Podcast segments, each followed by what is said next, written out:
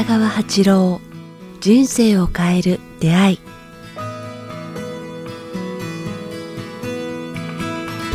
こんにちは早川洋平です。北川八郎人生を変える出会い。今日は第96回です。北川先生よろしくお願いします。よろしくお願いします。北川です。さあ今日はですね、うん、えー、ここもずっと来たかった場所なんですけども、えー、大国のカフェ。カフェですね。一期一会 ここは先生のごご自宅と隣接して。そうですね、はい。ま、目の前が田んぼで、はい、緑がここもいっぱいですね、うん、このカフェはいつ頃できたんですか？いつ頃だかな78年前かな。ここあれですよね。あの今回もお世話になりました。先生の奥様が切り盛りされて。そうですね。僕が死んだ後に生きていくように。想定して先生がいきなりふとこうマスターみたいにいることはまずないってことですね。ここのカフェで。そうですね。まあいることお客さんとして来ること普通普通にコーヒー飲んでるみたいな時は。ちゃんと洗います。なるほどさあ今日はそんな素敵なカフェでですね、えー、収録ということなんですけどそうですね。ここも風とね緑があって、うん、なかなか爽やかで。いいですね、い、いですよね。ここでなんかイベントやったこともあるんですか？イベントはあんまりないですね、うん、お客さんが1日1客ぐらいしかいない。ささっきもねちょっといらっしゃってましたけど。そうで2組来ればおおお客さん多いねあそうなんですか。でもこれ聞いたらね来る方いらっしゃると思います。え、基本的にはえーと、なないせっかくなんで宣伝じゃないですけどなんか平日どうこうとか、まあ、確か火曜日と水曜日の確か。全くタッチしてないので、はい、火曜日と水曜日は多分休みだと思います、はい、あとはやってると思いますけど。じゃあまあちょっとねあの気になる方はお休みでもいけないので一度ね調べて電話でもして、まあ、カレーとかそういうのが中心玄米カフェとかねああいいですね。やっぱりそこは。だから。はい、うん、ねあの陶器もありますし先生の本もあるし、うん。素敵なカフェだなと思いつつ今日はですね最近こうね大国の収録であの、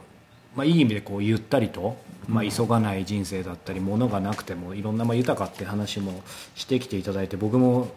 なんかいい意味ですけどもうゆるゆるになってきてですねなんかゆったりと過ごして今いい日々を送ってるんですけどただなんかその一方でやっぱりなんだろうここ一番の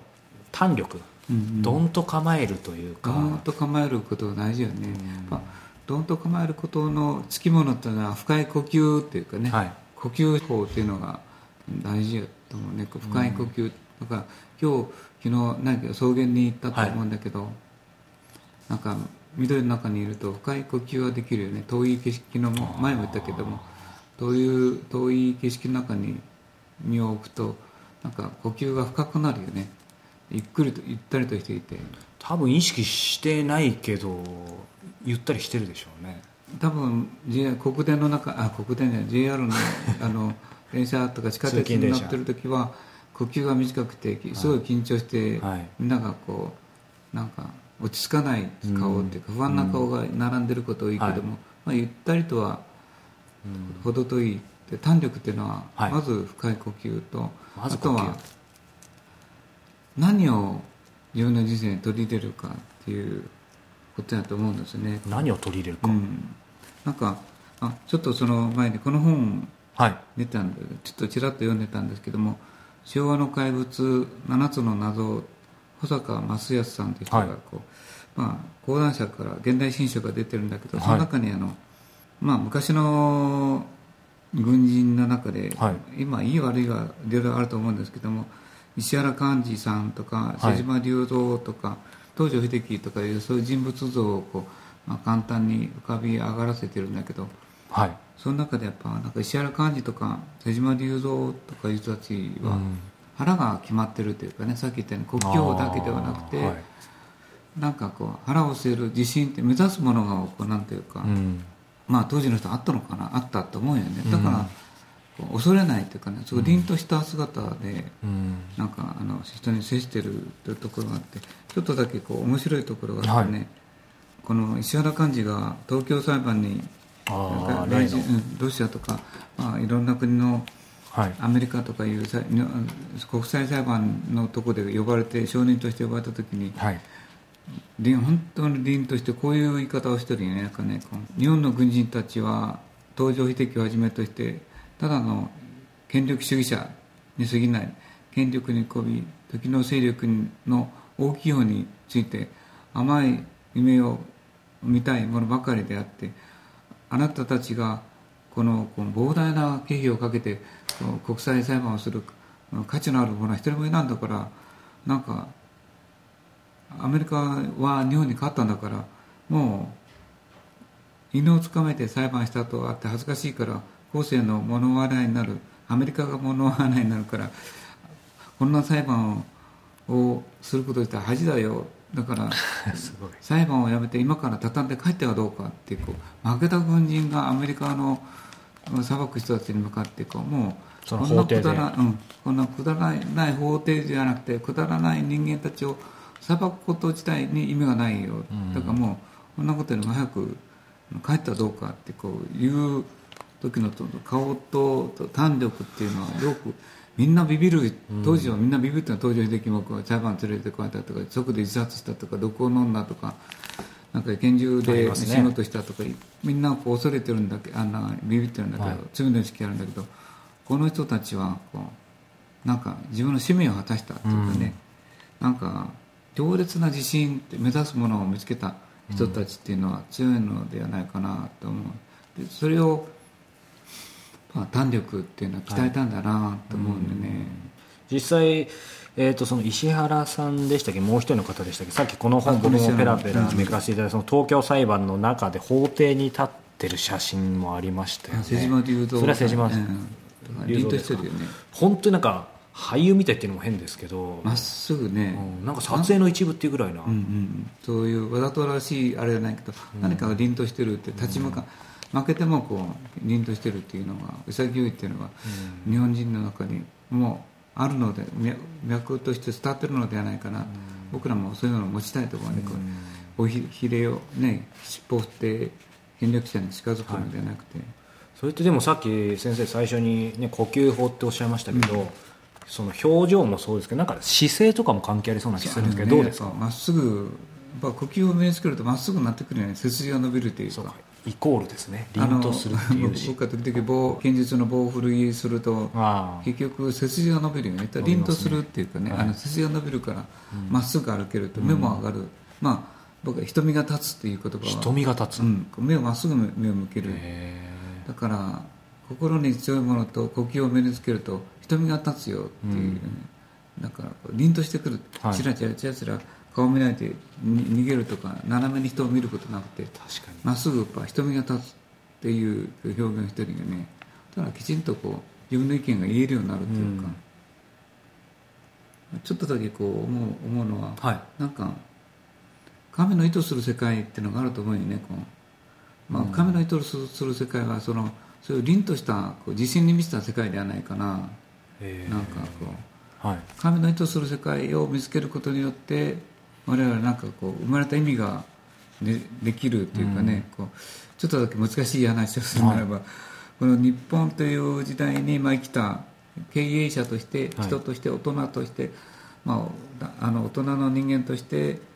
えー、この時代に生きるというかね、うん、でまあ、経営者という言葉を使うならば経営を通して経済を経済を利用してこうこの時代になすべきことがあるというかね、うん、なんかこう日本人としてこの21世紀に生きる日本人としてこう目覚めるならば、はい、まあ、僕らはこの時代とこの国にこう託された生き方をなすべきことがあるのじゃないかなとか、うん、目覚る目覚めるべきことがあるのではないかなと思うよね、こう、うん、経営という数字を追うとか、はい、売り上げを上げるとかいうこうなんかそういうものを超えたなんか人間として、うんなんかこの時代に生かされたで生かされただけじゃなくてこの時代に生まれることによって託されたなんか使命感とか倫理観みたいなものに目覚めるというかね。だからただ石川人の経営者としてじゃなくて日本人としてこの時代にこう生まれた託されたなんか使命と意味を感じるということが大人になって目覚めると、そういうこうなんて言いますかなんか凛とした顔つきになるんじゃないかな、はいたくさんの生き方なすべきこと、目覚めるべきことがあるのではないかな、だから数字を上げるから利益を上げるでなんか毎日を楽しくあの生きるという生活だけにこうよるなんでなるのではなくて、この時代の託されたことを見つけることも大事っていうかね、うん、なぜこの時代に今ってこの時代から何を託されてるか、うん、でそれをどう伝えていくかっていう経営というものを超えた人間としてのそこで目覚めるともっとあのなんか凛としてくるような感じがするけどね、あのこの番組で以前からねその使命と宿題の話していて、そのまあ、一人の人間としてっていう中ではそういう話もしたと思いますけど、まあ、その経営者として経済に関わるものとしてこの日本に生まれた使命っていうのはどうやって見つけるんですかね？あその枠を超える経営と数字だけ追って売り上げ上げて売り上げ上げることだけ見てたらその枠を超えられない、ね、意味をねだけどもう一度の底を超えてもう何かあるのではないか数字を上げて会社を大きくすることが、本当にあんたの仕事っていう,、こう我々のこう命を預けられたものの仕事かそうではなくてあのもっともう一つ上の世界というかあちょっとあの思い出したんだけれども、はい、なんかその明治時代の話も、まあ、非常にこう危険な時代っていうかね命をかけた、かける時代に生まれた人たちはなんかこうすごく大きなものに目覚める人たちが多くて、はい、まあ、その中の2つの例で例で言えば、まあ、ちょっと大げさかもわからないけれども坂本龍馬とそれからまあ勝海舟という人を例えば取り上げてみると当時の江戸幕府の人たちや明治時代生きた人たちの大部分の人たちがこう藩とか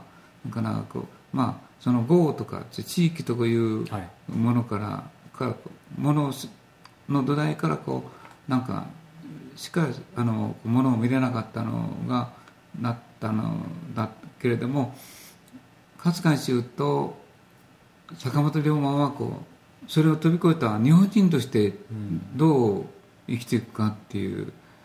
全然違うあのもう一つ上のレベルで、みんな役人とかあのや幕府とかからあの薩摩とか長州とか倒すとかなんとかこう武士としてとかその辺でこう動いてるわけでね。経営者として会社の名前を使って経営でお金を儲けることと利益を上げることと社員を養うこととかいうそのレベルと同じのよね、うん、今今のこの生活とあれをどう生きるかっていうことが、ね、こうの視点からなんか逃れられない人たちの中にいて、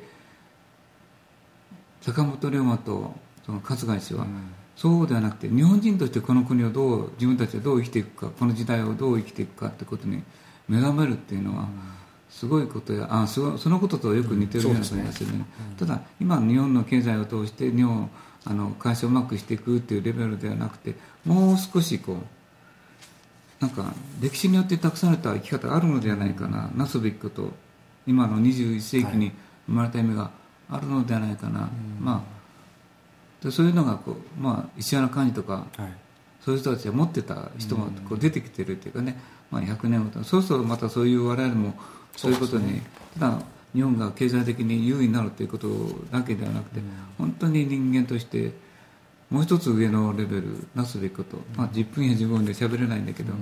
でそこね胆力が必要っていうか、呼吸法。でもなんか今先生の話伺ってその、まあ、個人でも経営者でもですけどやっぱりそのどこまでの共同体まで見るとかというか自分とか家族個人から町、えー、市県国それこそ世界その範囲が広がれば広がるほどなんか気も座りそうですよね、うん、だから家族今家族家族って言ってるけどすごい小さい単位の利益の中で固まって家族が大事よとか、ね、家族を大事な大事にしろとかいうこと自体言われると、まあ、納得はあのなんかそれが大事なのかなと思うかも分かんないけれどもそれが普通になってるけれどももう一つこう大きなもっと大きなことをやらないと日本はダメになっていくんじゃないかなっていうか家族家族で利益の中で今はただどうこう生活をうまく生きていくかっていうことよりもなんかもう少し大きくこう日本人としてこの時代の要請というかなんか託されたことがあるのではないかなっていうことに目覚めるともっと大きなものにかけていくと胆力必要になってくるね、うん、意見こう家族に入れないというかね、はい、利益に入れないというかうん、なんか小さな恋愛関係に入れないというかね、うん、また大きななんかそういう使命感も見つけられる。も大事かな、はい、でこの本を石原寛とか、まあ、我々もその DNA あるのではないかな。そうですね。同じ日本人ですからね、侍として。っていうのもあるのではないかな、はい、ちょっと難しい話でごめんなさい。非常に分かりやすかったです、えー、この今日紹介してくださったのがこの、えー、講談社現代新書から出ている保坂正康さんの「昭和の怪物7つの謎」まあ、そんな視点でね、うんうん、あのこの本も読んでいただくといいかもしれないと思います。さあ、えー、この番組では皆様からのご質問ご感想を募集しております。詳しくは北川八郎ホームページもしくはこちらのメールアドレス北川アットマークキクタス .jp 北川アットマーク KIQTAS.jp までお寄せください。さあそして、えー、間もなくですね、えー、11月11日中野でまた楽神会が、えー、そうですね。行われますので、はい、山崎さんという方が主催されている、よく、えー、僕も存じていますがぜひまた、えー、皆さんこちらもホームページに出ていますので、えー、タイミング合う方はお越しください。そして、えー、またやってきますね、えー、11月15日から21日。先生陶器店陶器店はい。また、えー、来ます。そのあのあれに来てほしいなと思います投げ銭ライブ。そしてそうなんです。いつもねあのセットである17日に投げ銭ライブ。先生これ今回の投げ銭ライブどんな感じなんですか？あえーと、私は日本歌謡をやります、はい、日本歌謡？何何？まだ決めてないんですけど、はい、昔のなんか童謡とかその辺の、はい、古心揺さばれる歌があるので、はい、新山さんという人は、はい、まあ、上だいぶ上手になったのでぜひ皆さん聴いてほしいんですけども、えっと、石原裕次郎。すごいというなんかいい曲なかなか良かったなと思います、ね、楽しみ。僕も好きたいけど横取りするからできないな。すごい、まあ、そんな投げ銭ライブもあります。えっ、ー、とこれはいつもね大森？大森です。ですはい、大森駅のすぐそばの、はい、ところですね。ぜひ、えー、先生のホームページの方に、えー、情報あると思うので、えー、チェックしてみてください、えー、ということで、えー、今日も、えー、お届けしました。北川先生ありがとうございました。ありがとうございました